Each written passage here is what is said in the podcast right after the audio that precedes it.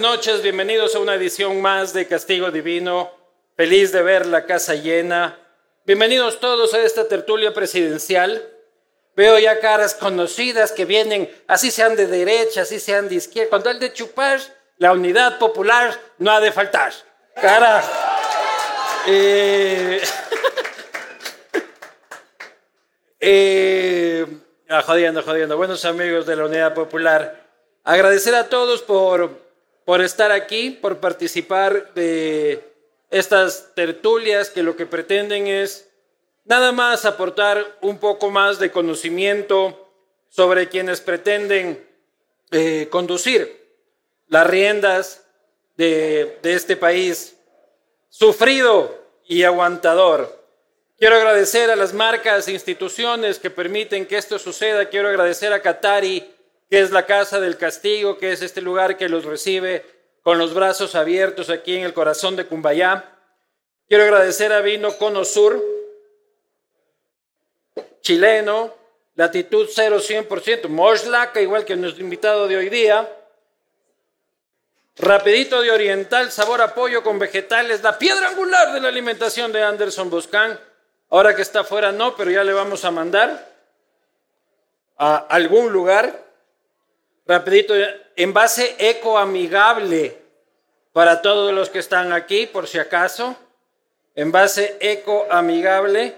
Agradecer también a Kaiser Seguros, el, el mejor sinónimo de seguridad es poder vivir sin los riesgos que nos rodean. Por eso, Kaiser, asesores de seguros con 25 años de experiencia y con personal altamente capacitado. Así que ahora que hay que estar más asegurados que nunca, que hay ser seguros y también claro, si quieres cambiarte a un internet de fibra óptica y tener la mejor señal siempre, cámbiate a claro, contrata 100 megas y recibe 200.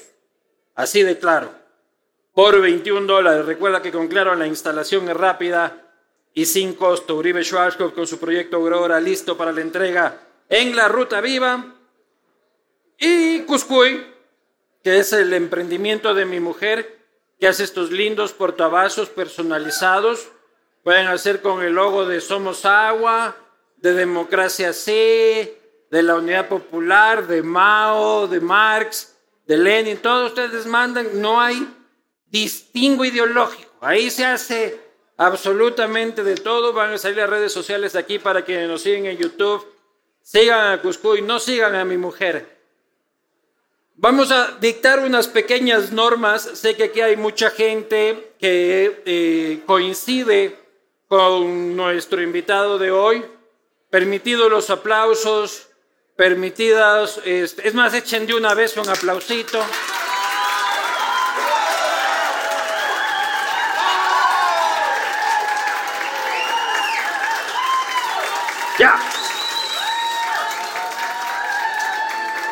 Valgo verga lo que yo digo. aplausos para el entrevistador.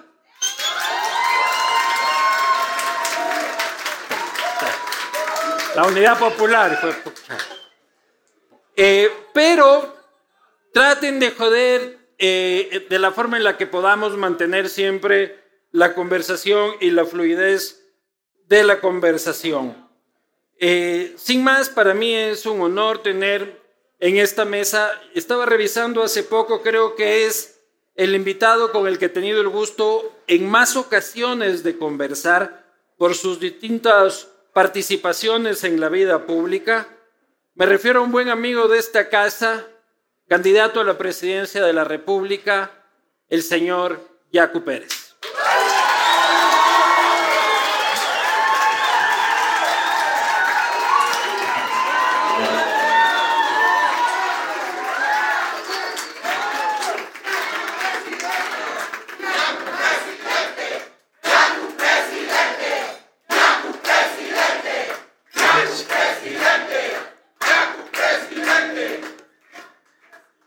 Por acá, Vivanco 2025.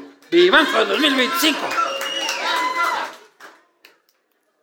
Bien, Aquí, oye, mi pucha, a ver qué, me tocó la compra de la semana, Es- cabrón. Manos que dan, manos que reciben. Tú me recibes con vino. Yo te ofrecí cuando estuviste en la prefectura en el Azuay Sí. la canasta solidaria. He aquí la canasta solidaria. Con esto alimentamos al Ecuador en un trueque, recordarás. Productos de la sierra que truequeábamos con productos de la costa y la Amazonía. Entonces, esta vez, como tú te olvidas nomás, no, no fuiste qué. a recibir de la prefectura, entonces te vine trayendo. Pero no, es, que- es que demoraste muy poco en la prefectura. Cuando quise ir ya no estabas. Es que no madura tan rápido, se demora. Tenemos aquí culantrito. eh, este brócoli le compraste a Herbas. No. ¿No? Es de los buenos.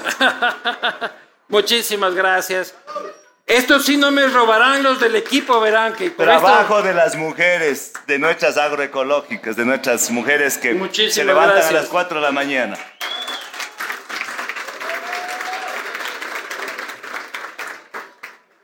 Yo también te traje un regalo ya que estamos, para que no te olvides de tu campaña, porque ahora te veo en una campaña así, más de centro.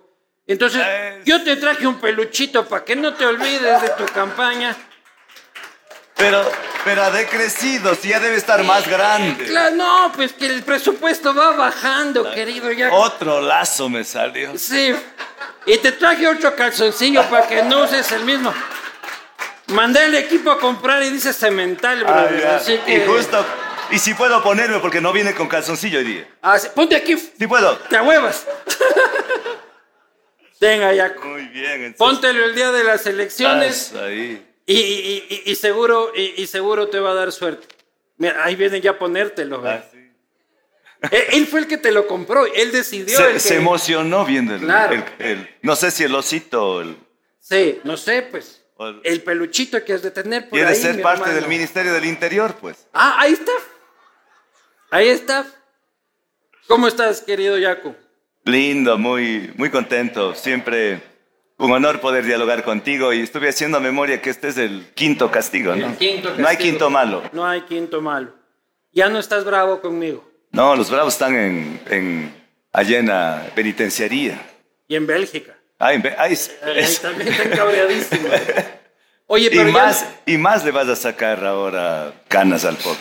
Sí, pero esa es la relación que tenemos. Este es este odio. Sin los dos no vivimos. Pero ya no estás enojado conmigo. No, no. Sí estuviste en tu momento. En su momento, pero todo resbala, tranquilo. Pero ¿por qué estuviste bravo? Porque estuviste con mi compañera Manuelita. A propósito, Manuela. Manuela no es ambiciosa, es generosa. Te traje un libro de Manuela para olvidarte. Aquí está. Mira, con la condición que vas a leer lo que, dice, lo que escribe Manuel. Claro que sí. Y de Yape este chiquito. La última edición mía. Soberanías vernáculas, las mujeres indígenas desafían la política global de Manuela Pic. Este, en su librería, en la Rayuela y en la Española. Y Resistencia Jacopo chiquitito, vos más vagoneta, no, Sí, más- vagoneta. Así es. ¿Y esta dónde lo conseguimos? Ese consigue en las, en las librerías del país, cualquiera. En las librerías del país, Ajá. la Resistencia. La resistencia. A ver, pero ¿por qué te pusiste bravo conmigo? Séme sincero. Sincero porque tú escribiste un Twitter donde decías que Yaco es buena gente, pero Manuel es la ambiciosa de poder. Y ella no es ambiciosa de Ah, fue poder. por el tweet. Claro, por no el fue por la reunión con el juez del Tribunal No, eh, Contencioso. No, de eso no, porque eso no tenía ni pies ni cabeza, eso no pasaba. El Twitter afectó a Manuela y es que ella, en serio, ella no es ambiciosa, ella no quiere el poder, ella no quiere entrar en la política, sino ya cuando yo entro, ella ahí sí empuja, empuja y, y apoya mucho. Si te sentiste afectada, Manuela, te expreso este, mis disculpas. No fue mi intención. Bien, qué Este- bien. Esas son de las personas grandes, grandes como tú. Pocas personas asumen su responsabilidad. Qué lindo, me No alegra fue mi mucho. intención ofenderte. Ya sabes siempre hemos tenido una, una buena relación. Pero, ¿qué chuchas hacías en esa reunión con el puto juez? No estuve con el juez, me invitó el doctor Saraquibe a darme pruebas del fraude. Para eso me fui a la casa de Saraquibe. ¿Qué culpa tengo yo si no sabía que ha estado ahí una persona que ha sido el juez, yo ni sabía que era el juez. Y nunca se toparon. No, Sal- no. Saluda. Sí, nos saludamos cinco minutos, nada más. Pues esos cinco minutos, según el guardia, fueron más largos. No, eso fue una alteración a la verdad. ¿Sí? No fue porque ellos ni siquiera tenían además del registro de qué horas ingresan, nada. Y adrede dijeron que hemos estado ahí cinco horas, no sé qué vamos a estar haciendo. ¿Cinco horas qué? ¿Para jugar un partido de vóley o de fútbol? Claro, ya, sí. o ya. tomando contigo hay un miski tuyo. No, pues. No, tú y yo nos vamos de largo, Ah, pues, mi hermano. eso bueno, ahí sí, pero esa es una conversa amena. Claro otro- que sí. Oye, si es que ganas, para pasar ya a ese capítulo, que lo has explicado largamente y me alegro que ya lo ventilemos, porque siempre hemos tenido una buena relación. Extraordinario. Si es que ganas, ¿cómo te vas a llevar con la posta?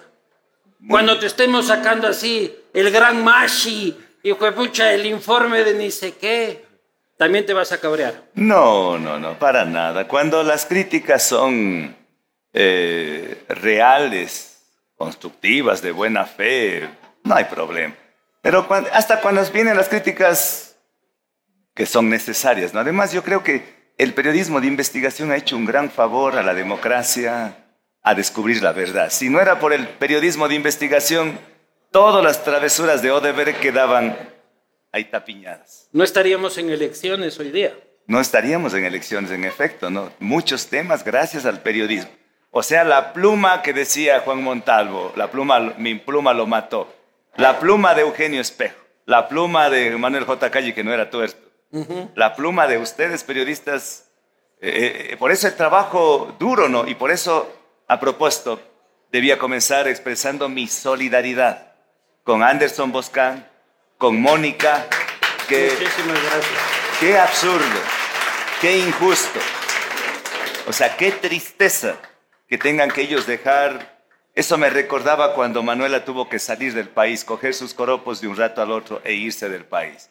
Mi solidaridad con Anderson, con Muchísimas Mónica gracias. y también con Carol Noroña Sin de, duda. G- de GK, que también tuvo que irse. Eso no, no debería suceder. Y para eso debe estar un gobierno, un Estado que le proteja la libertad de expresión, la libertad de comunicación. Pero ya pues eso dicen todos al principio, brother.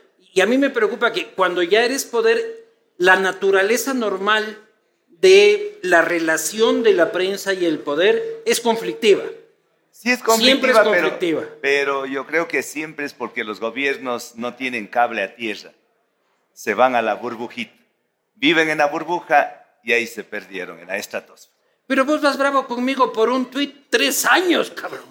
Imagínate, No, cuenta. no, a mí me pasó a los tres días. Ah, ya. A Manuel es a la que no se le ha pasado. no, a ella años. le pasó, sino que Pero te crees un tipo tolerante. totalmente tolerante. Porque me mandaste también quejándote de un contenido de la posta Cuenca.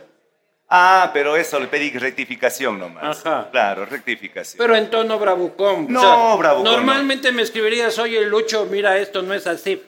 Señores de la posta, dos puntos. Valen verga por esto y por esto y por lo otro.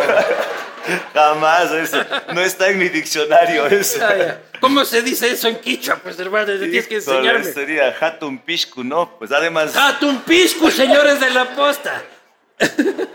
no, eso, eso no está en nuestro diccionario. Solo pedí, señores de la posta, ruego eh, eh, corregir, porque no es, y corrigieron y, también hay que reconocer, ustedes fueron valientes en reconocer y corrigieron, porque se equivocan ¿no? y, es error de humanos. Sí, no, es un trabajo de humano siempre y, y- y la cosa es identificar cuando se hace de buena fe.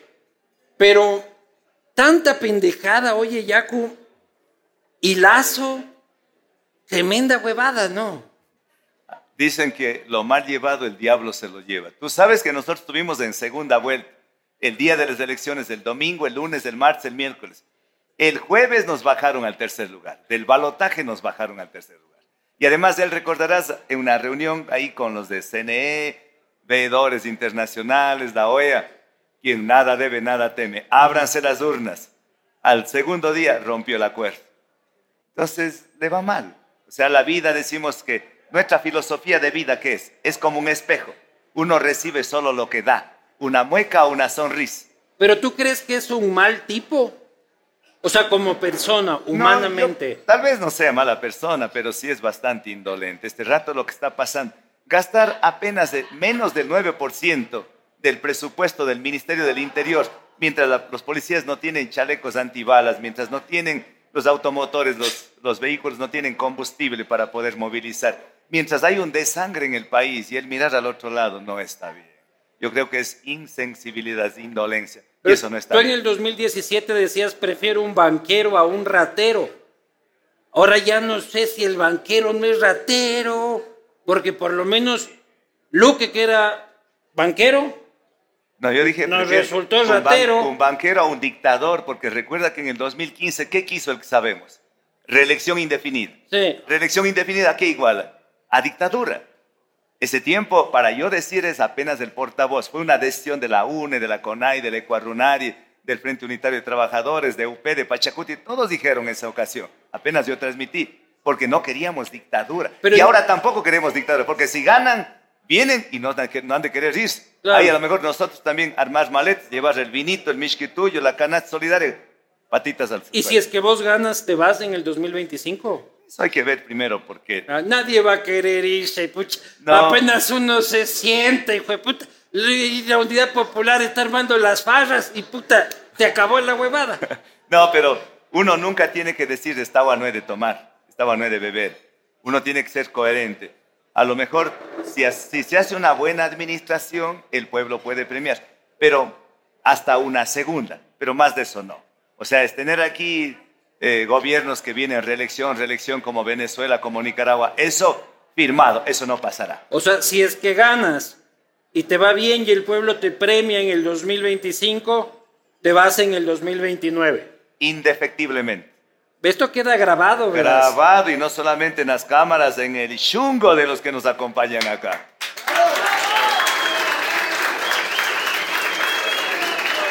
Lo mismo decía Evo Morales. Pero es que el, eh, si es alguien a quien respetas. Yo respeto por su identidad, aunque tiene muchas cosas, ¿no? Recordarás que aparecen actos de corrupción, rompió al eh, pedofilia, eh, rompió a la, organización más fuerte como es la CONAI aquí, allí es la CONAMAC, lo partió en tres.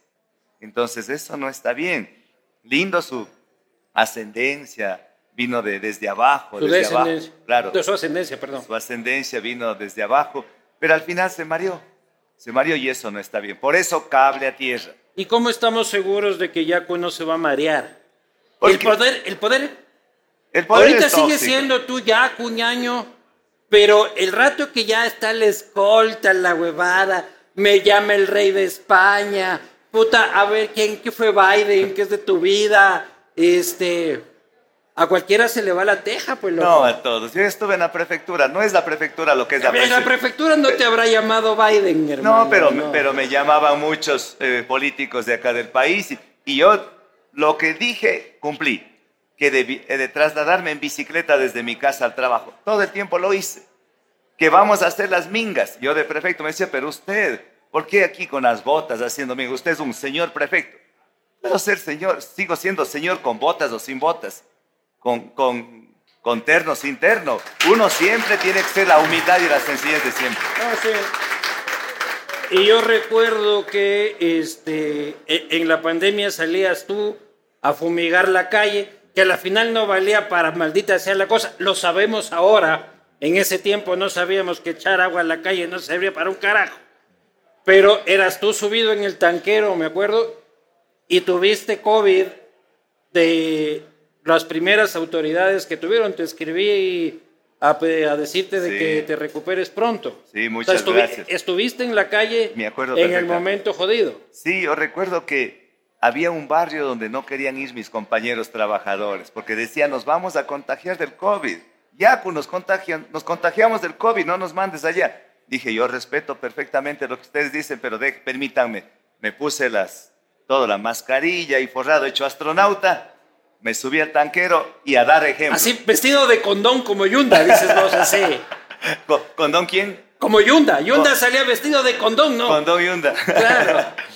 Entonces, eso hicimos y mira la diferencia.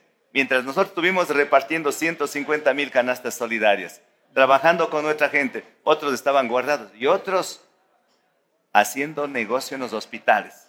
Y ahora están de candidatos al Bonitz. Te refieres a Otto. Haciendo, Otto también estuvo en primera línea. Pero... Otto, Otto caminaba sobre cadáveres en los, en los hospitales de Guayaquil. Y, y, la inversión. ¿Qué? Y la inversión. La inversión en hospitales. Lo peor que pasó a Guayaquil fue con los cadáveres. No tenían. Yo llevé 40 toneladas de alimentos a, a, entregar a la Pero no puedes decir que lo que pasó en Guayaquil es culpa de Otto. No, pero, pero para eso estamos para. No, no es culpa de él pero para eso estamos para reaccionar oportunamente. Nosotros de la prefectura de Azuay, que es pequeñito, dimos más de una docena de ventiladores artificiales. Cada uno de esos ventiladores costaba como 80 mil dólares. Y entregamos más de 200 mil pruebas PCRs. Tuve que hasta llamarle a la madrugada a las farmacéuticas Roche que venían, que no querían entregarnos a nosotros. Ese rato había que salvar vidas. Sin duda. Pero decirle a Otto que hizo negociados en los hospitales es muy fuerte. No estoy diciendo a él, digo, me refiero a los otros que estuvieron. Pero no, pero dijiste que ahora están de candidatos y yo hilo un poco fino y la cara de pendejo la tengo para mi uso particular. ¿Te refieres a Otto? No, ahí estuvieron otros que incluso ahora están en la cárcel. Pero, no están de candidatos, dijiste, están de ah, candidatos ahora. O sea, hicieron negocio y algunos están de candidatos, me refiero a que no hicieron mayor cosa. Y es más, cuando había que enfrentarlo, así como ahora, enfrentarle al crimen organizado, renunció, se fue a la casa. No está bien, había que enfrentarlo ese momento. Ese momento es cuando queríamos los ecuatorianos que haya un presidente, un vicepresidente, un ministro. Otro se ahuevó, dices tú. Sin duda. Se ahuevó Otto. Sí, creo que fue una, una falta de responsabilidad de su Él dice que dejó estabilizada la situación. No, pues, y hay que reconocer ahí fue el vicepresidente de Lazo que logró estabilizar. O sea, con Lenny Moreno le fue lo peor en la pandemia. O sea, Lazo hizo algo bueno, dices tú. o sea, hay que reconocer ya que... me está saliendo la cista. Lo único, lo único de Lazo, las vacunas. El resto, un fiasco. Por eso tiene una calificación todavía de 5 sobre 100. Ahora el candidato de Lazo también tiene un plan de vacunación, este, pero de otro tipo de vacunación. Es vacunero. Claro, es, vacunador, pero de otro tipo, dicen nomás. Oye, llegó Lazo, ya vamos a ir por los candidatos, querido Jaco. Llegó Lazo, fue un fiasco. Profundizar demasiado en el caballero es gastar pólvora en gallinazo, ya se va. Pero los que llegaron contigo, los que llegaron no contigo, gracias a ti, no fueron ninguna maravilla. Me refiero, y me adelanto, tú tuviste este, la responsabilidad política de apartarte luego de Pachacutic y decir, no me representan, pero llegaron gracias a ti. Llegaron gracias al empujón y al envión que implicó tu candidatura. Y llegó gente como Guadalupe Llori, llegó gente como Y si roban, roban bien, llegó gente como Peter Calo, no sé si está preso o está prófugo, está preso. También llegó gente de la peor calaña, cobijada por la huipala, cobijada por el discurso ambientalista, ¿Sientes algo de responsabilidad por ese bloque de Pachacutic? Que no llegó muchos de ellos por sus propias características y posibilidades, sino porque venían en tu tren. Sí, soy corresponsable porque no tuve la oportunidad de hacer un escogitamiento más riguroso, porque los candidatos que pusieron las provincias eh, de Pachacuti las provincias pusieron ellos, y si faltó y uno confiado, apoyó y después cuando les pedí, les insistí que somos la tercera vía, que ni lazos ni correas, somos la tercera vía, que la honestidad va a ser nuestro norte. Y nos dieron las espaldas con dolor del alma, con una tristeza, con, con unos sentimientos encontrados de una militancia histórica de Pachacuti, que es grande Pachacuti, que no tiene por qué pagar los platos rotos las bases pero los asambleístas que tú nombraste y otros se bifurcaron unos a un lado y los otros... Hasta el final estaban vendiendo. Hasta, en el juicio político estaban hasta, vendiendo. Hasta el final y ahora también están ocupando algunos cargos de las personas que tú nombraste. Pero bueno, la Hoy- historia los absolverá. Pero ahora te aparece Tito Tomalá. Te vuelve a pasar la misma huevada, Yaco. Vamos a tomarla. Tómala, tómala. Tómala, tómala, tómala.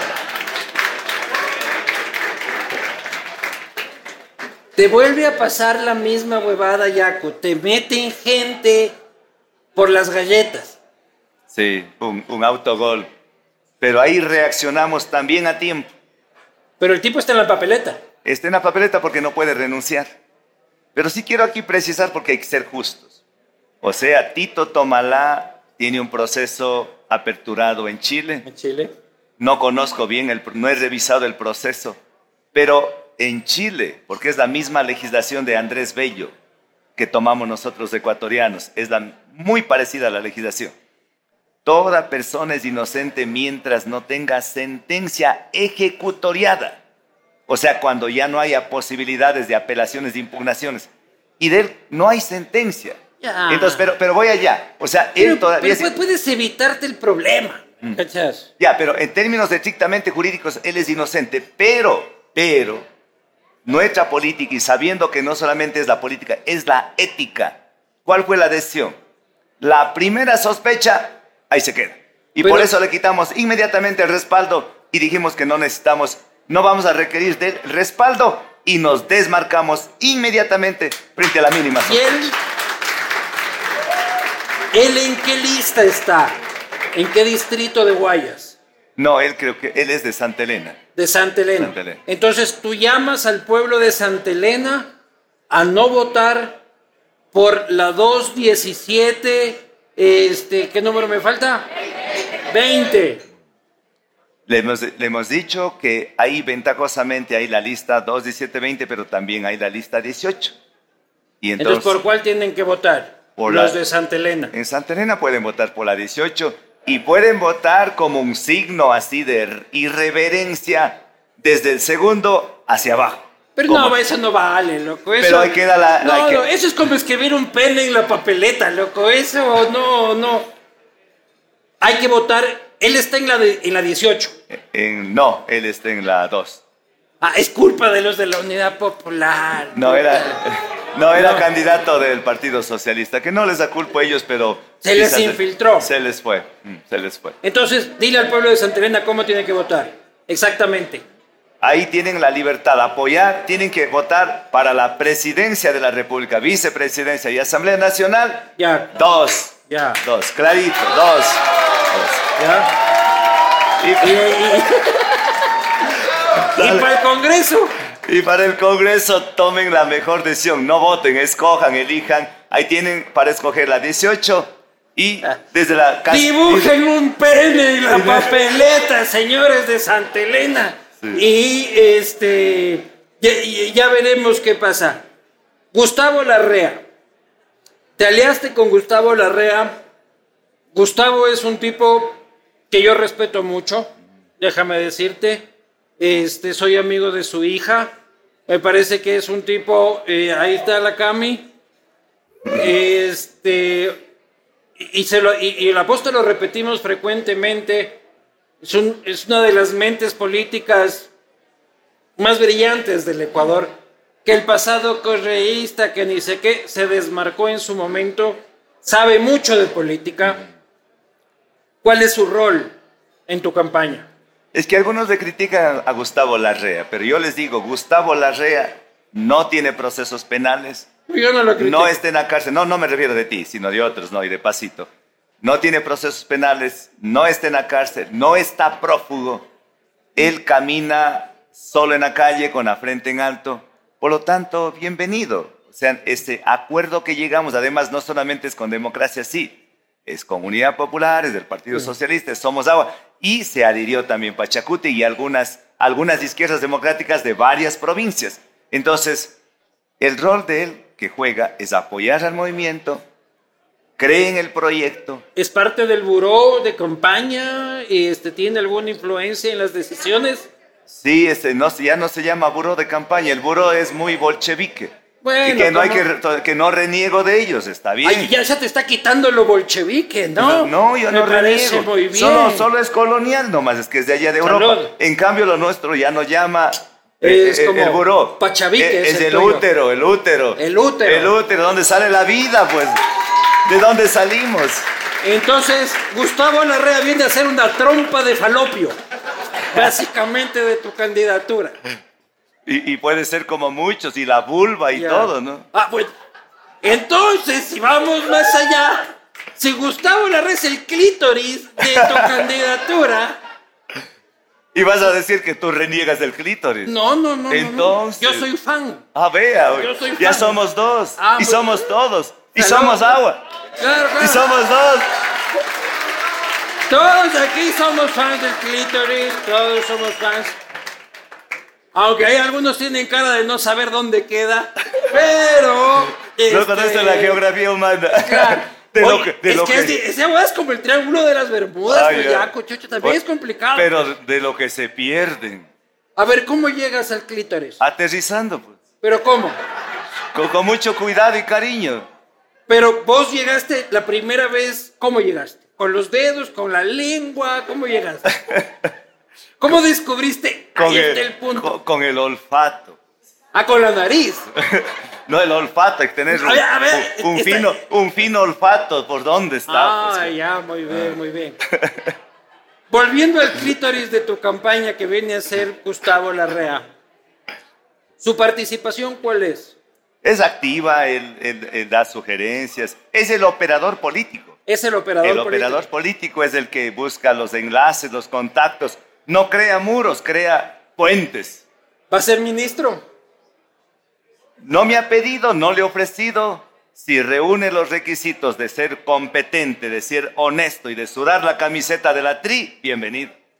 Yo he pedido que quiten los manteles de aquí del Qatari, por si acaso, porque para un mantelazo, él es, este, es el autor de la Constitución del 2008 y todos recordaremos de, este, de, de todo ese evento de los, de los manteles.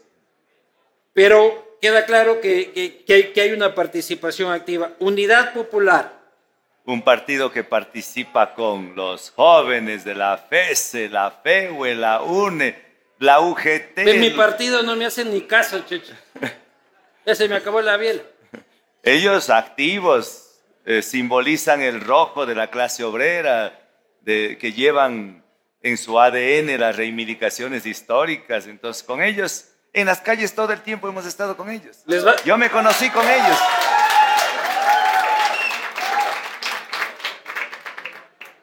Yo los conozco bien. Mis amigos de derecha no me dejan ser amigo de ellos y ellos no me dejan ser amigo de los de derecha. Pero yo soy amigo del que me da la santa gana. Les vas a dar el Ministerio de Educación. Algún ministerio van a tener, no necesariamente el de educación, pero Ya, pero no les vas a mandar el Ministerio, hijo de puta, del buen vivir. no, ellos trabajan, ellos no son ociosos. Claro. Ellos sí trabajan. Pero va a haber un Ministerio para la Unidad Popular. Puede haber uno, puede haber dos, o puede no haber, pueden no solo de un ministerio, ellos son gente que están en academia, que están en el, en el seguro, social campesino. ¿En Y- dónde no están? Son, son hormiguitas. Y ya que estamos repartiendo el Estado para mí, Tú puedes, tú puedes estar en el Ministerio del Interior, ya me diste un interior. ya ¿no? está. Me encantaría esa huevada. Bala, hijo de puta, como, hijo de madre, como. Topic, vale carpeta al lado mío, hijo de madre. hijo de- Me meto, me, me- me meto ahí, sí, harta demencia. Educación, Yaco. Aprovechando la oportunidad. ¿Cuál es tu plan? Mi plan es comenzar derogando el reglamento de la Ley de Educación Intercultural. Un reglamento que se hizo a espaldas de los jóvenes, de los estudiantes, de los maestros, de todos. Nadie conoció.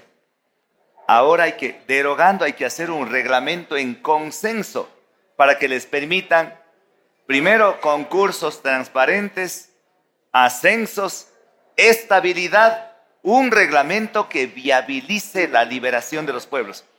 Siempre digo que los maestros no solamente nos enseñaron a dibujar las primeras letras del abecedario, no solamente nos enseñaron las cuatro operaciones, lo más lindo de los maestros nos enseñaron a pensar, a ser críticos, a ser irreverentes, a ser contestatarios. Yo tengo un presidente de la República que se llama Jaco Pérez Guartambel, que escribió La Resistencia, no he leído, este, pero conozco tu ideología. Yo en cambio creo que la educación tiene que ser lo más ecléctica posible. Es darle los instrumentos al estudiante para que genere su propia reflexión, no hacerlo ideológico al camino. Yo también estoy de acuerdo. Para que nos salgan estudiantes de derecha, de centro, pero inteligentes, democráticos, este, respetuosos de los derechos humanos. Mente abierta. Claro, pero la resistencia, ¿a qué te resistes? Resistencia pacífica, nos resistimos a la corrupción, nos resistimos al autoritarismo, nos resistimos a los femicidios, nos resistimos a, la violencia estructural. ¿Te resistes al capitalismo? El capitalismo salvaje, neoliberal, desalmado, claro, hay que resistir a ellos. Pero al capitalismo normal, que hace que mi vecino Byron se tome aquí unos tragos después de su trabajo, pague con su tarjeta de crédito y este, vaya a vivir en la González Suárez donde vive el caballero. Esa es la tercera vía. Ese es parte de la izquierda renovada, una izquierda abierta, una izquierda eh, holística, una izquierda ecologista, feminista, ecosocial, que respeta, que permite la inversión privada, que permite... Se vale ser pelucón. Bueno, si es muy, muy pelucón, hay que decirles que convide unos pelitos, pero ¿cómo se convida? Con responsabilidad social con responsabilidad ambiental y con responsabilidad fiscal, que pague los impuestos, nada más. Pero ¿qué es muy, muy pelucón? Porque ya te vi cuando te dije muy, muy pelucón, ya no te gustó la huevada. No, es que es... O sea, a mi vecino Byron, que vive en la, eh, en la González Suárez, le... ¿Qué qué? O sea, los pelucones, bienvenidos, pero que paguen los impuestos. Eso es responsabilidad fiscal. Ah, responsabilidad fiscal. Yo creo que hay muchísimos pelucones que pagan los impuestos y que son responsables. Y a ellos hay que apoyarles. A ellos, y yo tengo grandes amigos como ellos. ¿Pelucones? Claro. ¿Cuáles, por ejemplo? Puedo decir eh, la familia Ortiz en Cuenca, eh, eh, el presidente de la Cámara de Industrias de Quito, Rodrigo Cordero. ¿Fidelegas? No, no tengo mucho. Él, él es más Creo que más está en la línea financiera. Claro, pero es tu amigo. No, no somos amigos. ¿Has hablado con él? Una sola ocasión. ¿Cuándo? Hace ya unos tres años, cuatro años. ¿Cuando estabas en el problemilla de pasar a segunda vuelta? No, no, no, antes. ¿Antes? Antes, sí, antes. ¿Y qué opinas de él?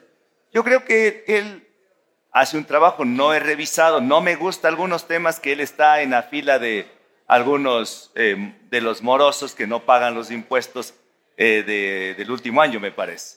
Hay que decirle, pague los impuestos. Paga los impuestos y es un pelucón que cumple la responsabilidad fiscal. Reitero aquí, es tres A vos le dices, gordito paga y gordito paga, está todo bien. Claro, pague los impuestos. ¿Qué dice la Unidad Popular en eso? Ah, todo bien, dice que el banquero ahora sí, ¿no? Es que la banca es necesaria, la industria es necesario el comercio es necesario, el sistema bancario es necesario, los abusos no están bien, la evasión fiscal no está bien, la ilusión fiscal no, está, bien. Eso no está bien. Hay que pagar los impuestos, Yacu. Tú has pagado poco, lo hemos revisado, no has ganado como para pagar tampoco, hay que ser justos en eso. Como los miles de profesionales en el Ecuador. Sin duda, sin duda. No, no te voy a sacar de que tú no has pagado, que tal y cual cuando no se gana, cuando no pasas la, la base imponible. La base pues, no se paga. Y así es. Pero ¿qué pasa, por ejemplo, si es que yo me compro 10 Maseratis? ¿Tú como presidente te cabrearías? No. Si te pago los impuestos de los 10 Maseratis. Bienvenido, van, van a estar 10 choferes, genera fuentes de trabajo. Todo bien con mis 10 Maseratis. Claro, está bien, no hay problema. Pague impuestos, está bien. Tranquilo, Jorge Yunda. Aquí está tu candidato. No, no va a haber ningún problema. Grandes terrenos, haciendas, grandes latifundios, haciendas que buena parte de ese terreno puede ser incluso improductivo. Improductivo por infinita cantidad de razones. Desidia, falta de capital para hacerlo producir, me heredaron y no tengo puta idea qué hacer.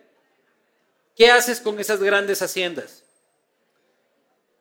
Yo tengo de hecho algunos amigos que tienen grandes haciendas. Una de ellas es Juanita Crespo, en Victoria el Portete, pero una mujer que apoya así, eh, rigurosamente paga impuestos, de visto me consta, paga bien a los trabajadores, se esmera por darle trabajo a los, digamos, darles sus apoyos a los trabajadores. Yo te hablo de gente de bien, o sea, luego ya podemos hablar de gente de mal. Gente de bien que puede tener tierra improductiva? Pues si cumple la, función ecológica, porque la, tierra está ahí con plantitas, con arbolitos, está ¿Y es que no está? ¿Son potreros olvidados? Bueno, hay que, hay que revisarlo ahí a ver qué, a qué se debe, por qué no la cultivan. ¿Expropiarías? No, no necesariamente, salvo que por ahí habría que pasar una vía, construir un, un aeropuerto, construir una obra pública. ¿Una reforma agraria no está en tus planes? Un año y medio no hay tiempo para una reforma agraria. Pero te vas a quedar seis años y medio, dices. ¿Cuánto era? Seis años. La mejor reforma agraria va a ser cuando hagamos la soberanía alimentaria. Pero es que, es, que Jaco me acaba de decir, no hay tiempo para una reforma agraria. Es decir, que si es que hubiera tiempo, sí. Pero bueno, eh, yo por eso digo, la mejor reforma agraria que se puede hacer es con una sólida soberanía alimentaria. ¿Qué estoy queriendo decir ¿Pero te gustaría una reforma agraria? Depende de las circunstancias, porque este rato los tiempos han cambiado, muchas personas están saliendo del campo a la ciudad y muchas personas están saliendo del campo a las metrópolis de Nueva York, de Manhattan, de Madrid, de París, de Londres. Entonces los campos están quedando abandonados. Y algo más, los campos están, todo el sector rural, están quedándose en manos de las mujeres y en manos de los mayorcitos. ¿Y cómo haces para que recuperar que el joven tenga algún interés de volver al campo?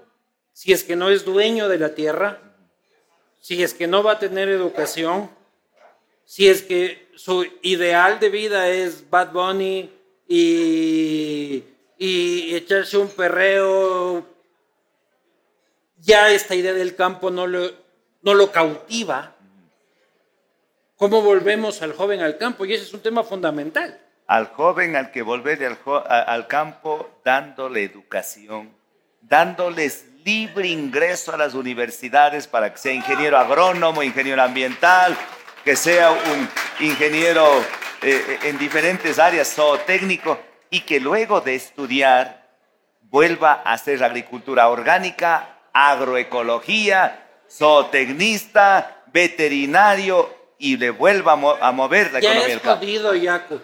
Una vez que tú has probado Bad Bunny y ya has probado Peso Pluma, ya no quieres volver al Alto Pízaro, hermano. No, pero mira aquí. Y has estado perreando afuera de la Universidad Central con los de la Unidad Popular. Ya no quieres volver se puede al Alto volver a, Se pues, puede volver a perrear en el campo, pues. Ah, claro, se puede. Se puede. Y además, aquí hay un gran Hagamos el Plan Nacional del Perreo Agrícola. Este, anótenme ese nombre, si lo utilizan me pagan regalías. Aquí hay, aquí hay un gran ingeniero agroecológico, Pacho Gangotena. Pacho Gangotena dio ejemplo a sus hijos. Todos los hijos se quedaron a trabajar en el campo, estudiaron y volvieron al campo. ¿Y sabes lo que dice Pacho Gangotena? Que el futuro está en agroecología. Pero algo más, le han tomado incluso algunas frases que así como tú llevas en, en la camiseta y el Bog Bunny y todo eso. No, son o los, extraterrestres. Son los pitufos, ¿verdad? Ah, los pitufos, bien. Subidos en un hongo, ¿qué te hace el que no conoces? Tal para cual. ¿Qué te hace que no te has comido uno? No, y es rico los, los, los honguitos. Pancho Gangotena dice... ¿Has comido hongos? Claro. ¿Alucinógenos? Ah, no, esos no, todavía no. Cuando me invites. No, acá los panes de la Unidad Popular se encargan ah, de eso. Por razón, piensan mejor. Claro. Entonces, Pancho Gangotena dice, con el perdón del público. No, no, tú dale, yo. Con las batraciadas que he dicho. además, ya están un poquito ya, ya, haciendo olvidar. No, más bien que no se olvide. Dale, dice, con, con agua y mierda no hay cosecha que se pierda. ¿Y por qué dice eso? ¡Uy, qué grave! ¿Y por qué eso dice? Porque hay que sembrar el agua, hay que sembrar alimentos. En los próximos lustros, quizás no muchas décadas, va a haber escasez del agua, va a haber escasez de alimentos. Ya ¿Qué vamos a comer en las ciudades? En la pandemia del COVID. No vengas con barriles de agua ni con agua virtual, que ya te fue como la Gaybor la otra vez. Aquí hay agua virtual en las zanahorias y en las remolachas y en, las, y en todos los toros hay agua virtual. Ya, ya, aquí también hay agüita también y todo. También hay agüita, claro. Pero... Y agua ardiente también. Y, y Sí, sí, pero no digas que vamos a exportar barriles de agua que luego sacan. No se exportan con el agua virtual, es que me descontextualizaron. Eso dijiste en el castigo divino de la última vez. Claro, nos, nos descontextualizan. El agua virtual está hasta en las galletas, porque para poder producir las galletas se necesita trigo y para producir trigo se necesita agua. Entonces el agua virtual está presente en la cantidad de agua que necesita un bien, un servicio, en este caso los alimentos. En el vino hay mucha agua virtual. Para producir las uvas se necesita bastante agua. Nosotros somos, dice cuánto porcentaje de agua. El 70%. Y cuando somos guauitos somos del 80%. Ya cuando somos mayorcitos somos menos. Pero imagínate, incluso en el oro, va a decir el oro. Cuando somos mayorcitos ya es más aguardiente que agua que, H2O. Aguachento. Claro, ya. aguardientoso ya eres más grandecito. Vamos a pasar al tema eh, que me, fui por otros lados. Eh, los límites de la riqueza los has dejado claro. No hay límite de la riqueza mientras sea una riqueza que tribute, que sea responsable laborablemente. Por ejemplo... Hay que, hay que leerse a Adam Smith, La riqueza de las naciones, y después hay que leer a, Richard, a David Ricardo, La distribución de la riqueza, y luego hay que leer... Vos encuentras el punto medio ahí. Sí, claro. Las, sociedades, las sociedades nórdicas, Suecia, Dinamarca... Ah, pero es difícil llegar a eso. El acceso directo a un río, por ejemplo, desde mi propiedad, casi tener el acceso privado a una cuenca hídrica. ¿Para ti es legal o ilegal? Bueno, hay que, ahí está el terreno afectado. Pues hay que afectar para que puedan ingresar la servidumbre de tránsito, la servidumbre de acueducto. Si no, ¿cómo va a llegar? No tenemos alas, tiene que llegar. Si es que hay un río, tiene que haber servidumbre. Sin duda, claro. Nadie puede ser dueño hasta el límite. No. Es más, frente al río tiene que está afectado eh, al, dominio público, depende de 20 metros, 50 metros. No es de persona en particular, sino del Estado. Pero ya perdiste todos los votos de San Borondón, loco. No, pero es que junto al río es bien público. No pueden privatizar las playas.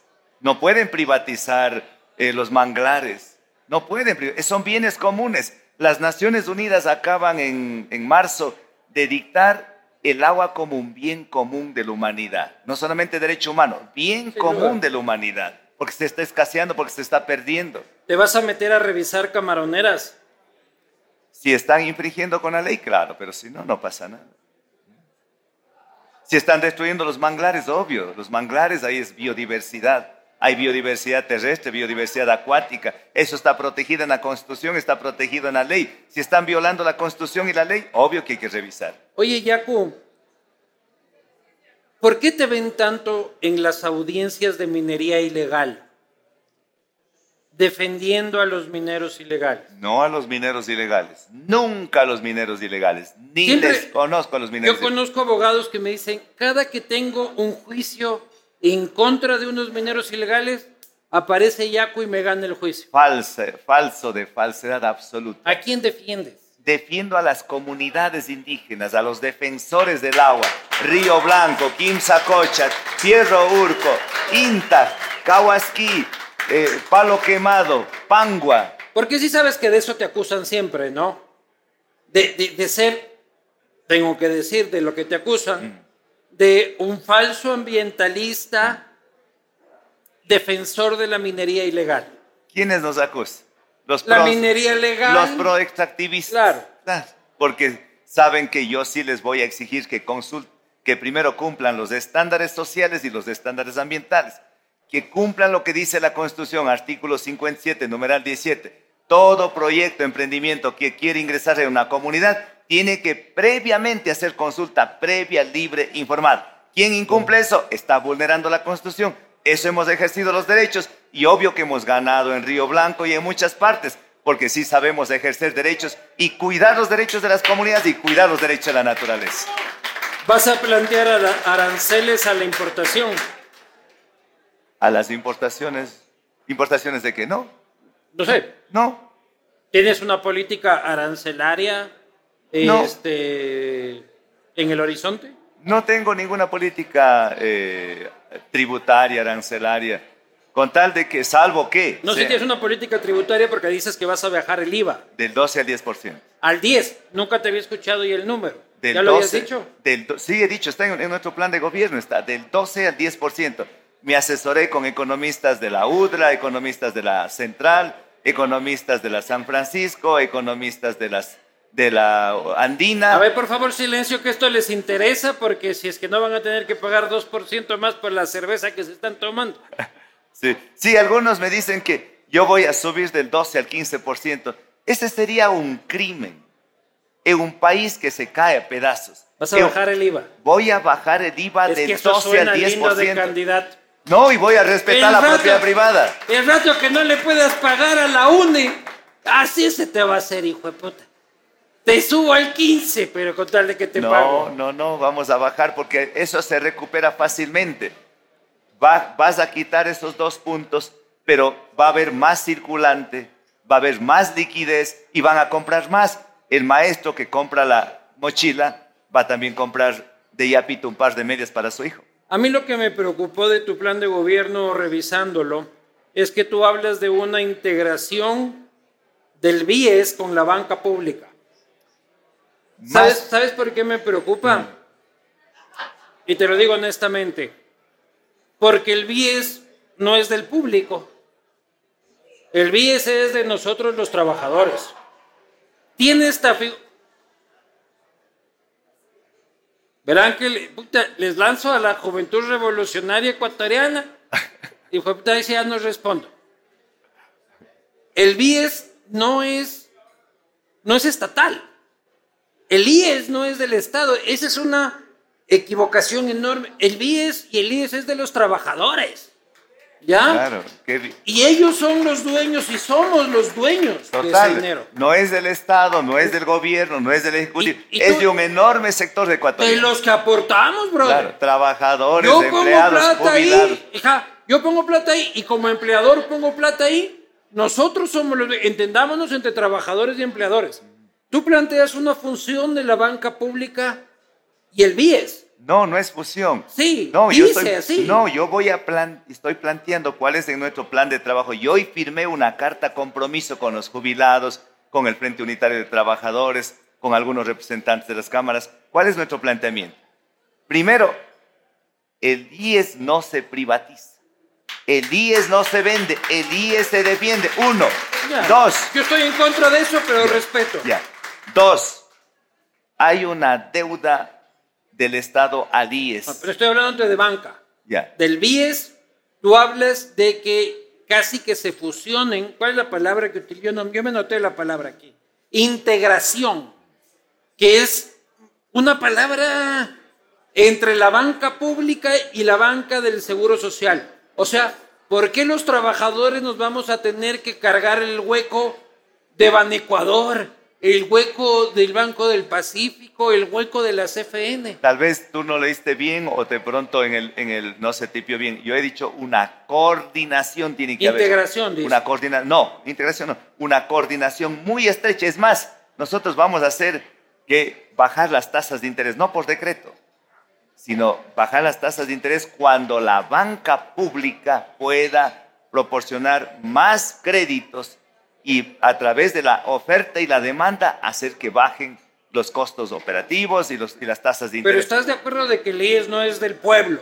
El IES no es del pueblo. Es, del pueblo trabajador. Es de una buena parte del pueblo trabajador. Eso es otra cosa. Y de los empleadores. Y de los empleadores, claro. Por eso la constitución del comité, eh, del el consejo directivo del IES. ¿Lo quieres cambiar? Sí, tiene que, ser, tiene que democratizarse más. No puede ser que la presidencia de la República controle el IES. Tiene que estar ahí en manos de los trabajadores, de los jubilados, de los empleadores, de quienes... ¿Y quién debería ser el presidente del Consejo Directivo? Lo que diga la mayoría, los que tengan mayoría. Puede ser el, el delegado del presidente, pero siempre y cuando hay un consenso, un acuerdo, un acuerdo entre todos los integrantes del Consejo. Porque era interesante, de, o sea, no era interesante, era justificable de que el presidente del Consejo Directivo sea el delegado del presidente cuando ponía plata. Claro. Luego dejaron de ponerle plata, pero les encantaba seguir de presidentes del Consejo. No solo que antes ponían, le quitaron, manejaron como caja chica. Por eso nuestra propuesta que quiero concluir. ¿Y tú le vas a quitar plata al? No, voy a pagar la deuda que tiene el Estado al IES. Y ya sé la pregunta que tú me vas a sacar. Ya sé la pregunta, ya estoy, ya estoy olfateando. ¿Con qué plata? Eso me vas a decir. ¿Vas a sacar de las reservas internacionales, no, No, tranquilo. Ni del agua virtual ni de las reservas internacionales. Voy a cobrarle a los ricos. Tampoco. ¿De dónde? Hay varias figuras que el Código Civil ecuatoriano permite el pago. En efectivo, cash. Ya vas a dar papeles, chuchalito. Nada de papeles. Estamos llenos de papeles, loco. Nada de papeles. Además, yo soy ecologista, menos papel. Vamos a crear la Secretaría de Transformación Digital para evitar menos arbolitos. Vamos hablo de bonos. Ya, no bonos. Pero tú eres tan pilas y no, no se te olfatea. Pero te voy a decir más bien. Dímelo, dímelo. Hay una figura que se llama dación en pago. Ya sé. Dación en pago. Voy a pagar la deuda que tiene el Estado, una deuda histórica al IES, o sea, los jubilados o los trabajadores, con el Banco del Pacífico y algunas centrales hidroeléctricas. A ver, a ver, a ver. Me da un poco de susto. Aquí viene mi, mi partecita de derecha que me, que, me asusta. Tú dices, ¿de cuánto es la deuda? ¿7 mil, 8 mil? Unos hablan hasta de 20 mil, pero más o menos unos 8 mil millones. 8 mil millones. 6, 8 mil millones. 8 mil millones de dólares, pongámosle. Tú le vas a entregar el Banco del Pacífico al IES y diciendo tablas. y si es que no les alcanza, tengan su agoyán tengan su paute y quede en manos del IES. Un, plan de pagos. Tengo miedo. ¿Por qué? Tengo miedo. ¿Por qué? El miedo. Porque la última vez que vi que le entregaron algo al IES fue eh, el, Hotel Quito y nos fue como a la Gaybor. Sí, pero ¿quién manejaba el IES? No? ¿Quién manejaba el IES? ¿Quién saqueó el IES? Entregarle al IES el Banco del Pacífico. El IES es de los trabajadores, es de ti, de mí, de la mayoría, es de los trabajadores, de los jubilados, de los pensionistas, de los empleadores. Pero no el Banco del Pacífico. ¿Por qué no? El Banco del Pacífico es de sus depositantes. Pero van a pasar allá, no, no cambia de patrono, no cambia de empleador, no cambia de acreedor, solamente en vez de ser el dueño del Banco del Pacífico, que es el Estado ecuatoriano, ahora será del IES. Si es que vos eres arrendatario de una casa, Jaco, y te llevas bien con tu arrendatario, con, con, tu arrendador, buen tipo, le pagas puntual, tienes una buena relación, y luego, oigan, por aquí hay mucha bullita, por favor. Y los de mi equipo son los del relajo, chucho. Y luego cogen y te dicen, ¿sabes qué? Vendí el departamento, ahora este, tu arrendador son este par de putas con los que no te llevas. ¿Yo por qué voy a mantener mis depósitos? Sí, pero no, no es que aquí no se lleva, solamente van a ser, el IES primero va a tener ahora ya liquidez, ya no va a tener una carga. Con el dinero que va a tener, va a ser mejor atención para los afiliados. Vamos a darles. Te estoy hablando del depositante del Banco del Pacífico. pero el depositante. El que está en cartera con crédito hipotecario del Banco del Pacífico. Que ya no sea un banco, así sea público, manejado más o menos privadamente, a que tu banco ya es del IES. Una de las entidades más grandes patrimonialmente es el IES. El BIES. El IES. El IES, porque tiene. Y el BIES, hablando bancariamente. El BIES también lo tiene. Su ¿Sabes cuánto es el, el porcentaje de morosidad del BIES?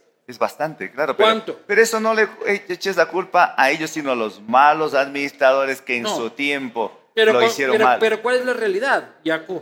La realidad es que la morosidad de la banca privada es del 3 al 3.5% y la morosidad del BIES es del 12 al 15%. Similar a, similar a Ban, Ecuador. La pública. Similar y pública. Y tú quieres llevar al Banco del Pacífico a un nivel de morosidad del 15%. Pero está igual, el Banco del Pacífico es público. El Banco, el Ban Ecuador es público. No, no, pero el Banco del Pacífico no tiene morosidad del 12%. No tiene, tiene, claro. Tiene, morosidad del 3, del 4. Tiene menos, claro, tiene menos. O sea, cuando se hace buena administración, cuando se maneja bien, claro que se puede. ¿Por qué poner los reparos? ¿Por qué prejuiciarlos? Sino los que quieren el IES, por ejemplo, privatizar. ¿Por qué quieren privatizar el IES? No es gratuito. Las comisiones, pues la coima. ¿Es eso lo que quieren? Yo no soy y, quieren, y quieren vender el Banco del Pacífico, que cuesta más o menos cerca de mil millones de dólares. ¿Querían vender en cuánto? En 600 millones de dólares. ¿Y los 400 para quiénes? Para los que iban a hacer negocio. Mi, posición es distinta, en realidad, porque yo no creo que el IES le está dando un buen servicio a la gente. ¿Ya? No da un buen servicio. Yo no creo que le está dando un buen servicio. Yo creo que hay que darle a la gente otras oportunidades. Pero es una posición ideológica que, yo respeto la tuya. Pero si se cumpliría lo que dice los postulados del IES, el principio de solidaridad. Hermano, eso lo Solidaridad. El IES no es... Bonito, lindo, eso lo fundó Isidro Ayora y hasta el día de hoy no funciona. Los afiliados al IES cuando llegan a ser mayorcitos y son jubilados, viven de esa solidaridad que de sus ahorros se les dio y mes a mes van a retirar sus 700 dólares. Pero acá el señor candidato de la SUAI, joven como él solo, yo no estoy seguro de que él va a recibir su pensión. Ni yo tampoco, joven como yo solo. No, este, va a recibir, la pensión porque algunos dicen es que la, ahora ya el promedio de esperanza de vida disminuyó. Pero se ah. olvidan de algo. Del reggaetón. No. Que nos consume la vida. Se olvidan de algo. Antes, ¿cuál era el promedio de hijos por familia? Seis. ¿Cuánto es ahora? Un hito con las justas. Es menos de tres. Ahí está. Yo tengo dos y ya voy a cortar las vías, hermano. Yo ya voy a cortar. Sí, ya, ya no. Ya la juventud no. Exacto. Eso nos olvidamos, eso los neoliberales omiten exprofesamente. Pero no lo sé, porque en sectores populares no creo. Creo que estás hablando de una concepción urbana. No, eso dicen las estadísticas, ni en el campo. Yo paso más en el campo que en la ciudad. Y eso es, ya la gente es... ¿Reproduciéndote o no reproduciéndote? Eh, eh, eh, espero, espero que no. Yo creo que produciendo en vez de reproduciendo. Claro. Oye, también se reían el otro día, había una, una caricatura de Bonil. Van a pasar a recoger unos papelitos de preguntas había una caricatura de Bonil que decían de que Manuela solo asoma en la campaña. Manuela. Que el resto de años solo la Manuela ya. claro. Con, con, Manuel estamos casados desde hace 10 años. Y ahora Naciones Unidas reconoció después de un juicio de 6 años, nos dio la razón y ordenó al Estado ecuatoriano que reconozcan el matrimonio ancestral, que pidan disculpas que traduzcan la sentencia al quichua, que además capaciten a los servidores públicos del registro civil y de la función judicial. Y, o sea, con Manuela no viene solamente cada... Ahora, que no le vean, nosotros no vamos a estar... Es que tú tampoco nos invitas para estar cada rato acá. Manuel está aquí acompañando, estamos chungados, estamos conectados. Ella es la jefe de campaña. Ahora, pasa la campaña, volveremos a seguir como siempre. Y ganas. ¿Cuál va a ser el rol de ella? Porque yo no la veo a ella en el rol de primera dama, ni el carajo. La veo en el rol de ministra de gobierno. O sea, no hay un rol ahí de adorno, porque no lo es. Este, ¿Cuál sería su rol en tu gobierno? Ni primera ni última dama. Ella va a seguir siendo la intelectual, la académica. ¿Pero tendría un cargo? No, porque ella no, sería nepotismo. Ella sigue preparando a los jóvenes, abriendo los ojos, las mentes a los jóvenes en la Universidad San Francisco de Quito, en la Universidad eh, de Amherst en Massachusetts, y seguirá dándonos consejos y seguirá dándonos abrigo y seguirá siendo inspiración para nosotros y para muchas mujeres ecuatorianas.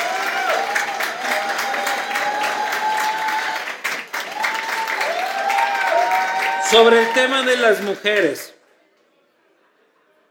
ya acábate esa puta copa, Yaco, que vas toda la puta noche con la misma copa.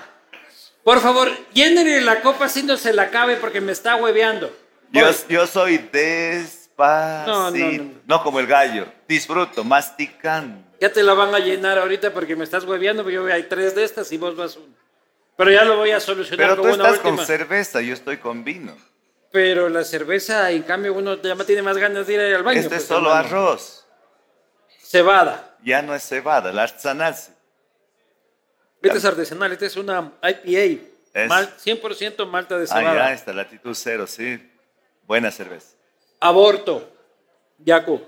Ya está definido en la Constitución, ya lo decidió la Corte Constitucional. Y hasta ahí te quedas. Se, inclinó por algo que merecen las Pero tú no irías más allá de un aborto libre y voluntario en cualquiera sea la condición? Ojalá con el tiempo y las agüitas podamos ir más de, pero no hay tiempo. No las agüitas, tú quieres ser presidente de la República. No. Eh, es, que eso es todo un proceso, no depende de mí. Pues. pero ¿qué, quisieras, ¿qué quisieras tú, Yacu? O sea, por mí podemos ir más allá, porque las mujeres libre determinación de sus cuerpos. Si es que fuera por ti, aborto libre y voluntario en cualquier condición y en cualquier momento. Primerito, prevención. Educación, educación y educación. Y si les falla, libre determinación de escuela. Libre determinación. La marihuana. Por ahí me lo quemaban a un candidato por fumarse un porro de CBD. Yo te iba a traer un porro de THC ya aquí, pues ya contigo cero huevadas. ¿Cuál es tu posición frente a la marihuana, Jaco? Creo que este rato está bien que sea con fines eh, curativos, medicinales, recreacionales también. ¿Por qué no? ¿Tú, vas, ¿Tú impulsarías como presidente la legalización recreacional de la marihuana? No sé si impulsaría, pero creo que hay que estar a tono con los tiempos actuales. En Uruguay ya está legalizado, en Cuba está legalizado, en muchos estados de Norteamérica están legalizados, en México están legalizados, en Europa están legalizados hay que ir por la... Cuando tú viste el pito que se le armó a Topic, ¿qué dijiste? Huevadas que fuma Topic, no. Baratos. Esa huevada barata que fuma Topic. Cicatero. Está que le mandes, hay una Mango Beach. Este... Que vaya ya a Cayambes, no, ya tienen el, el cannabis que tienen cultivo, ah, cultivo ecológico, ecológico. Invitarás, nomás que tengo acá unos panas unos panas interesados. Consumo de ayahuasca, San Pedro, medicina. Tú pones en tu plan de campaña, incluso en la parte de salud, la creación de centros de medicina ancestral en pueblos y comunidades. Medicina alternativa ancestral. Consumo de ayahuasca. Claro, yo quiero consumir la ayahuasca y, y con Manuela quedamos Después de las elecciones nos vamos a la Amazonía, pero la buena ayahuasca. Como presidente y ministra de gobierno, carajo, lo que sea. no, es que la ayahuasca no es nada nocivo, nada tóxico. ¿Te has pegado? No, pero tengo una curiosidad, porque cuentan algunos amigos que han, podido ver el futuro. ¿Tú has visto el futuro? No, no vi el futuro. ¿Ya viste que nosotros llegamos a la presencia? No. No te vi en la cuenta, Cuenta, cuenta, la profecía. Fue hace mucho tiempo, fue, fue exactamente el mismo día que murió Amy Winehouse. Me acuerdo muy claramente porque iba muy deprimido por eso. Hacia... Pero yo sí consumí una vez. ¿Qué tal la experiencia? Pero con un chamán en, en, y todo el asunto. este, maravilloso, maravilloso y muy trascendental. Desde en mi ahí, vida. desde ahí te potenció tu, tu inteligencia y más pilas. No, no, seguí valiendo verga yo en mi vida, pero, pero eso ya es culpa mía. Pero tú vas a tener una política de medicina ah, ancestral. ¿Qué onda con estas plantas medicinales, psicotrópicas? El San Pedro, la ayahuasca, los hongos. Les hace bien, muchas eh, mamitas eh, curanderas les curan con eso a las personas, a los pacientes. Por eso son nuderas, son parteras, son hueseras. ¿Se curan? Se curan, claro. ¿De qué? Se curan. eh, si- si Yo te son- puedo creer que se curan del espíritu y de toda la No cosa. solo eso, pero tú tienes con eso. Pero no puedes ir con un cáncer a tomar ayahuasca. Ah, no. Algunos cánceres sí. No, miña. Algunos cánceres, yo conozco algunas personas que se han curado, no todas. Pero es que mira, todas la, eh, las farmacias, todas ellas aplican los principios activos de las plantas. Sí. Y nuestras, nuestras, sobre todo las mayores, las mujeres, las abuelitas, tienen un sexto sentido. Van a, a la selva y encuentran ahí las, las, todas las, eh, las plantitas medicinales y con eso los curan. O sea, no me Eh, la- digas la que en el, COVID gobier- ayudó en- mucho. en el gobierno de Yacu voy al hospital Eugenio Espejo, no hay paracetamol, tengo esta hierba. No es alternativo, es opción. Pueden ir opción. En la COVID, muchísimas personas nos curamos con, con medicina Con jengibre y baños. No, y yo, por ejemplo, el, el jengibre y, y todo lo que es eh, el, el saumerio nos ayudó muchísimo. Oye, los ovnis, Yo era, están de moda, brother. yo en mi- en- cuando estuve estudiando Derecho, antes yo soy un frustrado astrofísico, me fascinaba la astronomía y por eso he leído de- desde Nostradamus, perdón, Nostradamus no, desde, desde Eratóstenes, Claro. el primer astrónomo hasta Stephen Hawking, eh, Einstein y, y Copérnico y todos ellos. Pero un tiempo de esos empecé a leer a JJ Benítez, Caballo de Troya, Claro. y ahí siete tomos. O sea, casi eres el ufólogo Rodríguez. No, él tiene más estudios avanzados. Claro. Y si no lo cree, Pero tú crees en Investíguelo. ovnis. Tú crees. sí. Tú crees. o sea, son... Cada eh, vez está más foca la huevada, loco. Mira, es que en el universo, que es la Pachamama, que algunos se burlan, Pachamama es espacio-tiempo. Espacio-tiempo, el universo que comienza con el Big Bang. ¿Cuántas galaxias existen en el universo? Más de 100 mil millones de galaxias. Una de ellas, la Vía Láctea, tiene entre 200 mil y 400 mil millones de estrellas. Es la nuestra. Una de ellas de estrella el Sol y el Sol con sus nueve planetas. ¿Cómo no va a haber vida extraterrestre, pues? Seríamos unos ingenuos de pensar que solamente nosotros vivimos aquí en, una, en un polvo, Yo estoy de acuerdo contigo. en un polvo de estrellas. Es más, el, el autor de la Loco, si es que tercera- yo vengo de Israel, hijo de puta, y se pelean por un metro cuadrado que dicen, este es el metro cuadrado de Dios. Loco, si regresaron a ver al puto cielo. El autor de la tercera ley de la termodinámica, Kelvin, él dice que nosotros venimos de excrementos de extraterrestres. Tal vez no esté equivocado. A ver, por favor, estamos hablando de cosas muy trascendentales. ¿Tú crees en los extraterrestres? Sí, existe. Vive. ¿Y Hay, hay hay otras vida vidas. fuera de este planeta? Obviamente. ¿Superior? Unos deben ser superiores. Claro, por supuesto. Por ejemplo, las pirámides de Egipto. No me vengas, eso se hace con un, un buen número de esclavos muertos también, loco. También, obviamente. Pero la perfección, ¿qué dice? Si tú lees a profundidad las pirámides de Egipto y la, y la tumba de Tutankamón, dice que la altura de, la altura de las pirámides de Egipto multiplicado por un millón es igual a la distancia de la Tierra al Sol. Exacto, 150 millones de kilómetros. Ya, pero también nos ponemos a ver que la montaña tiene la cara del Inca. No, y eso que no. fue puta que ni sé qué, que ni sé cuánto. Machu Picchu. Eso lo diseñaron no solamente arquitectos, lo diseñaron ingenieros hidráulicos porque construyeron sobre el agua Machu Picchu. Claro. Tenochtitlán, Teotihuacán, Ya, pero, tú estás diciendo que eso lo construyeron extraterrestres. No, pero por Yo creo que la ingeniería inca, la ingeniería a inca, través la- de varios hijueputas que se murieron en el intento, este, lo lograron.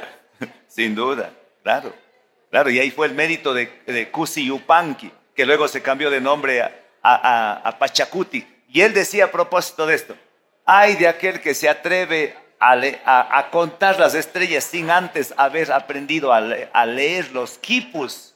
Claro. los quipus, que es la primera escritura tridimensional existente en el planeta. Y los españoles vinieron a decir que, que los indios no tienen letra, no tienen, Ah, no bueno, tienen si escritura, teníamos- no tienen teníamos- Dios. Teníamos nuestros equipos. Hay que saber, verás, yo, yo con eso, y, y yo no quiero tampoco polemizar en el asunto porque soy muy respetuoso, a pesar que alguna vez le clavé un dardo a alguno. Teníamos nuestros quipus. Puta, pero allá en Persia estaban ya en otra huevada, pues. No, si los quipus aparecieron hace 5000 años. No, no, pero allá en Persia ya estaban haciendo el teorema de Pitágoras no, no, la si- huevada, el, loco, el ya. teorema de Pitágoras, ¿cuándo aparece el teorema? Acá estábamos eh, ahí, no, el puta, teorema, sacrificando no, vírgenes, no, no. loco. El teorema de Pitágoras aparece hace 4000 años antes de Cristo. ¿Y Pitágoras cuándo nace? No sé, no le he preguntado, loco. Nace hace 2100 años. Ni No, pero- había todavía Pitágoras, pero el No. teorema ya existía. ¿De Claro. cuándo acá le dicen teorema de Pitágoras? No, es, es como, es como Homero. Es como Homero. O sea, las grandes fábulas de la historia se construyen a través de un... Se supone que la Iliada y la Odisea fue construida por varios escritores de la antigüedad y se le pone un nombre. Homero. Pero aquí nos podemos quedar largo con eso. Me han mandado un huevo de preguntas, pero antes de eso yo quiero hacer... Y Ya, te- ya, ya, ya dejen de mandar preguntas. Y, y- y mandaron a alguien de los ovnis, algún ovni también mandaron. Vamos a ver, aquí está Birri Birri, Jaime Rodríguez. tal ¿Algún, algún mensaje de los ovnis? eh? Vamos a hacerte un, una evaluación muy importante. Señores que, que trabajan conmigo y que solo vienen a beber. Muchas gracias.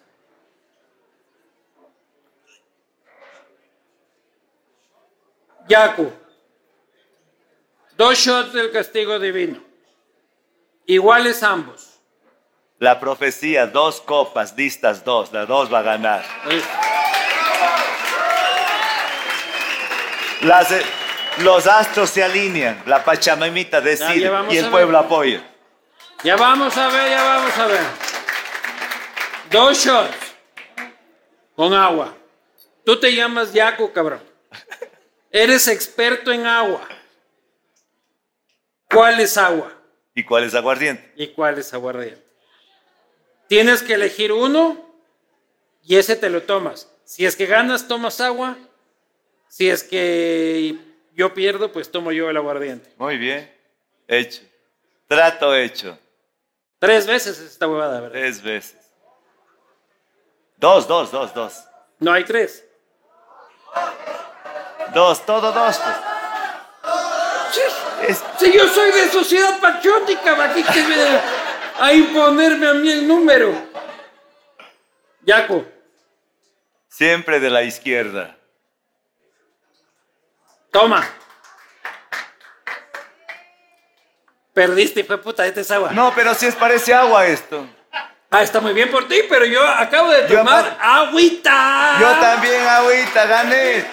No. Ni me Ah, bueno. bronceé, pero si ni me Ah, ya, ya, ya porque tengas garganta de lata no es mi problema.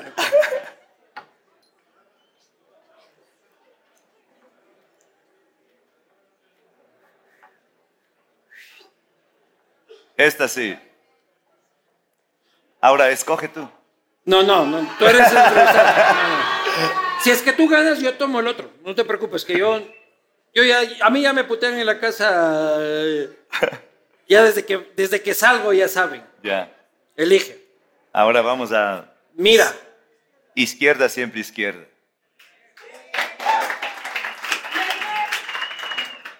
cabrón. Dos veces le gano. No, Dos ahora a veces. mí me tocó el aguardiente. Ahora sí, Upiash. Ahí está.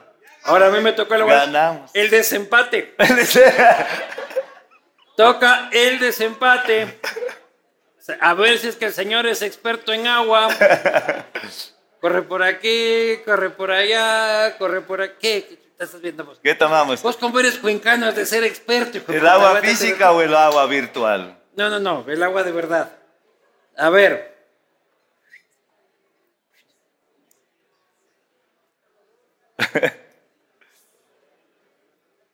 Abracadabra. Ahora cadabra. Siempre la izquierda. Ya quedamos. Verga, Así. ya, cu, chucha tu madre. Los astros se alinean, los astros se alinean.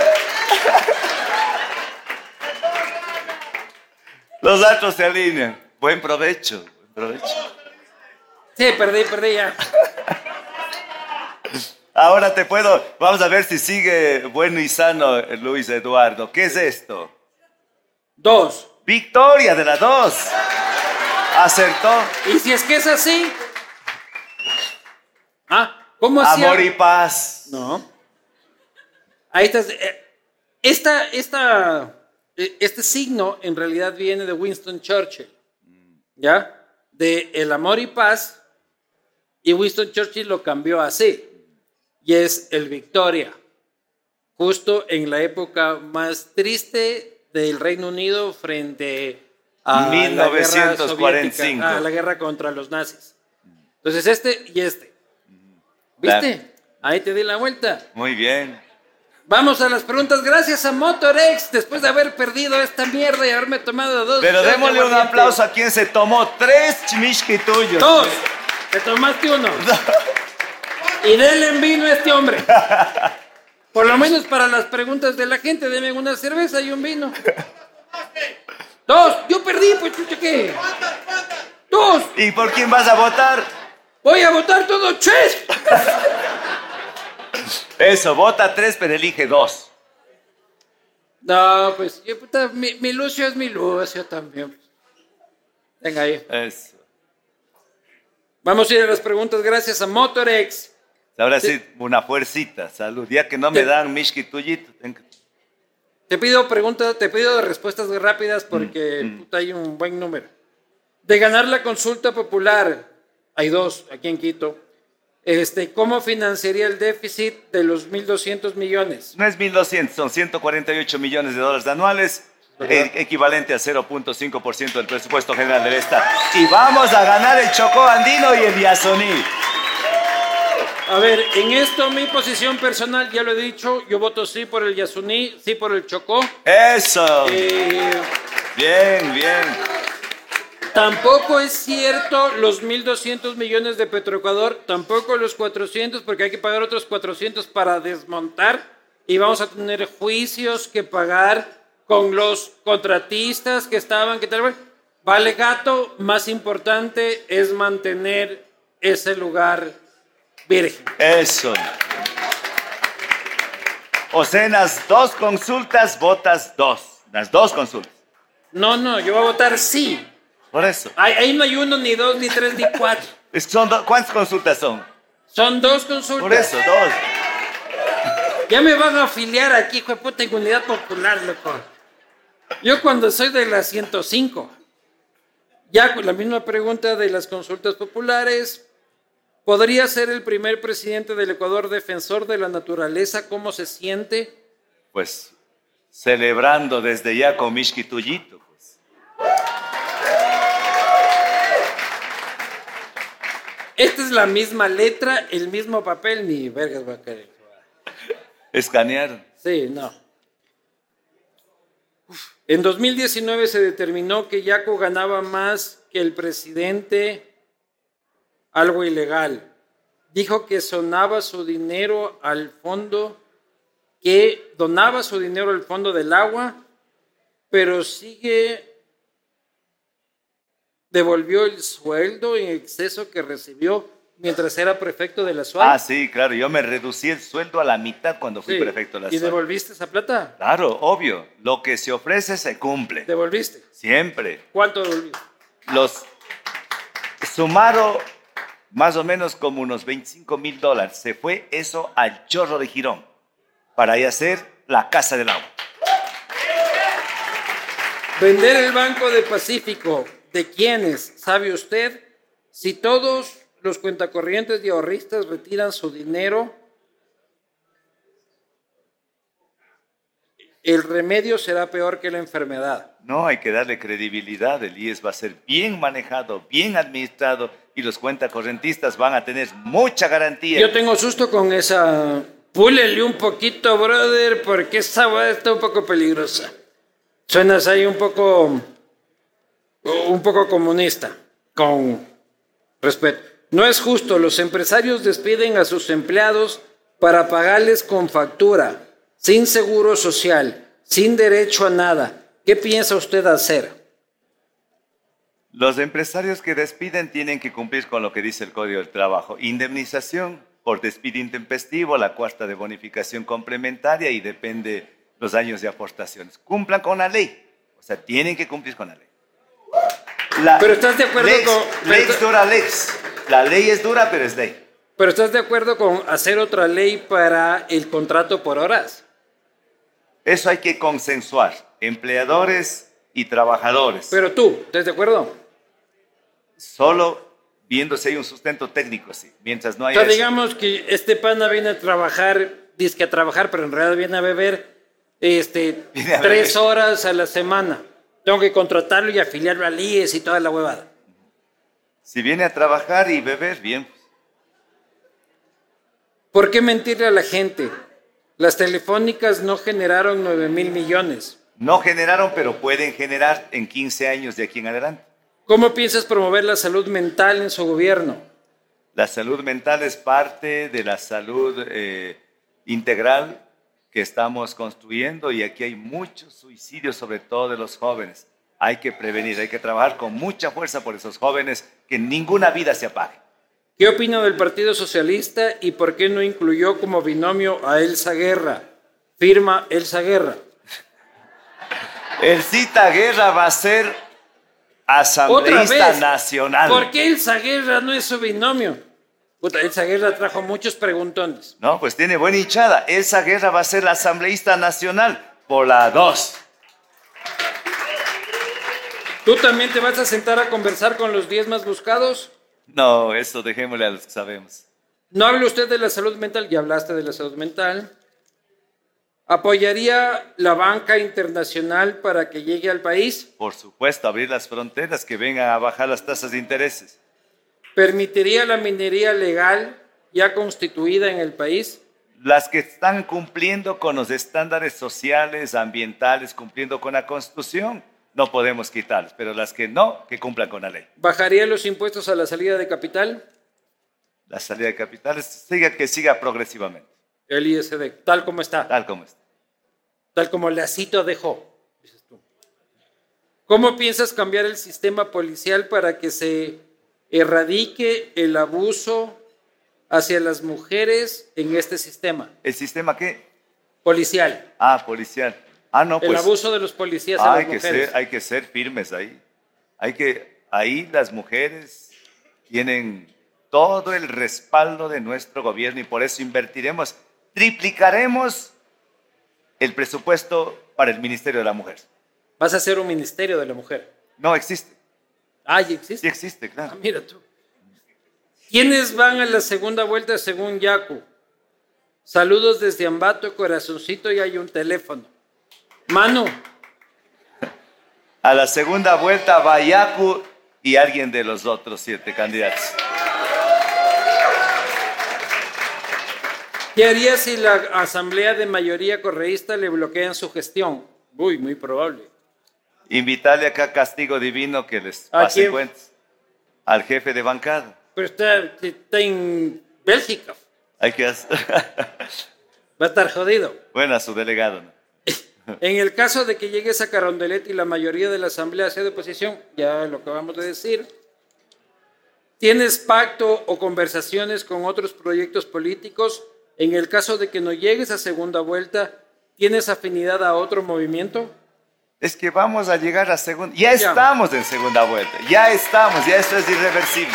En el caso de que no, digamos que pasa hipotéticamente imposible que llegue Otto. las bases decidirán. Y ahí en una asamblea general lo que diga Pero el tú, pueblo. ¿por quién vas a votar? Lo que diga el pueblo. Luisa. Lo que diga el pueblo. La voz del pueblo es la voz de Dios. Eso dice la tarihuana, loco. No, no te... No el pueblo, el pueblo. El estado llano. Eso dice. Apoyarás a todo lo que no sea correísmo.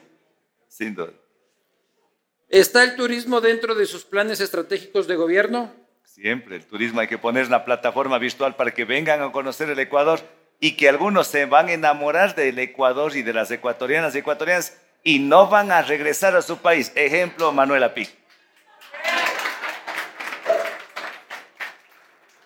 Yacu, eres de izquierda y por qué? Porque la izquierda reivindica los derechos históricos de los trabajadores, de los jóvenes, de los maestros, de los ecologistas, de las feministas, de quienes quieren paz social. En su social. librería más cercana y en la Rayuela y en la librería española, el libro de Manuela. Yo quiero agradecerles a todos ustedes por haber mantenido eh, el interés y a toda la gente que nos ha visto por, por YouTube, porque siempre es un enorme placer hablar con, con alguien que va a tocar el saxo. Pero antes de eso, este, antes de que te vayas, aguanten, aguanten un rato, déjenme dar mi despedida, medio decente. Con alguien con que yo puedo tener diferencias ideológicas, conceptuales, como se han visto en esta conversación, pero con quien considero que es un buen tipo, eh, en esencia, una buena persona. Lo he dicho siempre que he tenido la oportunidad, voten siempre con la inteligencia y con el pensamiento que a ustedes les empuja. Pero lo importante es de que haya personas que puedan sentarse a conversar con la humildad y con el corazón abierto, como lo ha hecho Yaco. Y yo quiero decir,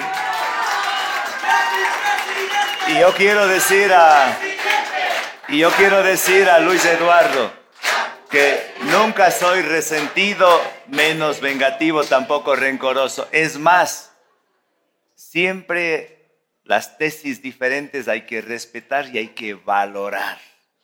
Porque yo digo siempre una frase que me enseñó Martin Luther King. Aprendamos a vivir juntos como hermanos.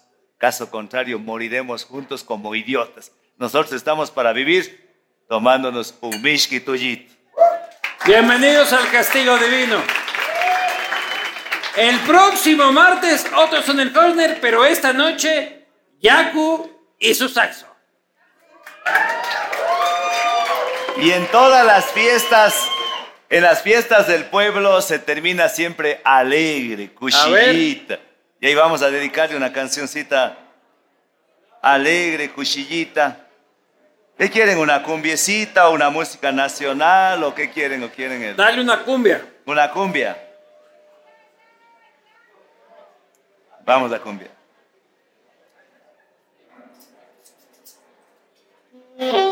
Ya. Vine con mi compañero, vamos a hacer el trío. El trío, el trío vernáculo. Ustedes del Berna, nosotros el resto. Ya. Venga, más. Qué bueno que no va a ser un trío de otro tipo. Vamos a. Le presento a Paul Calle. Paul, bienvenido. Pablo Calle. Pablo. No ha sido Paul, ha sido Pablo. Vamos.